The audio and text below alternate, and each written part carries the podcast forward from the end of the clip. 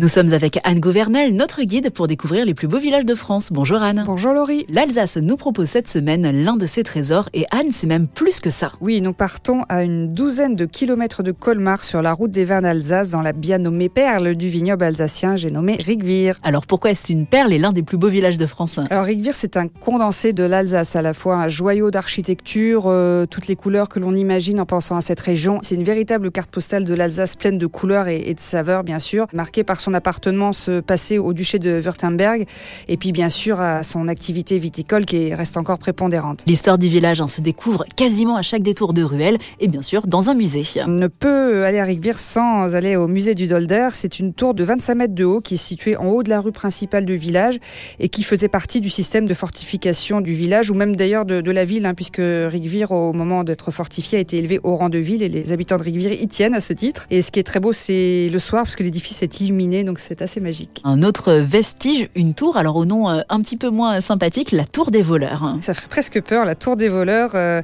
c'est une tour défensive du XIVe siècle, euh, autrefois l'une des anciennes prisons de Rigvir. On y découvre notamment une chambre avec quelques outils de torture. Cette tour en fait communique aussi avec la maison de vigneron qui se visite également. Et derrière les remparts, il y a également une architecture qui se dévoile. Oui, au fil des rues se dévoilent des édifices de style Renaissance rhénane dans un ensemble de volumes assez impressionnant avec les, les façades à pans de bois aux couleurs vives et puis bien sûr au balcon euh, fleuri de géranium. Juste là, un petit géranium.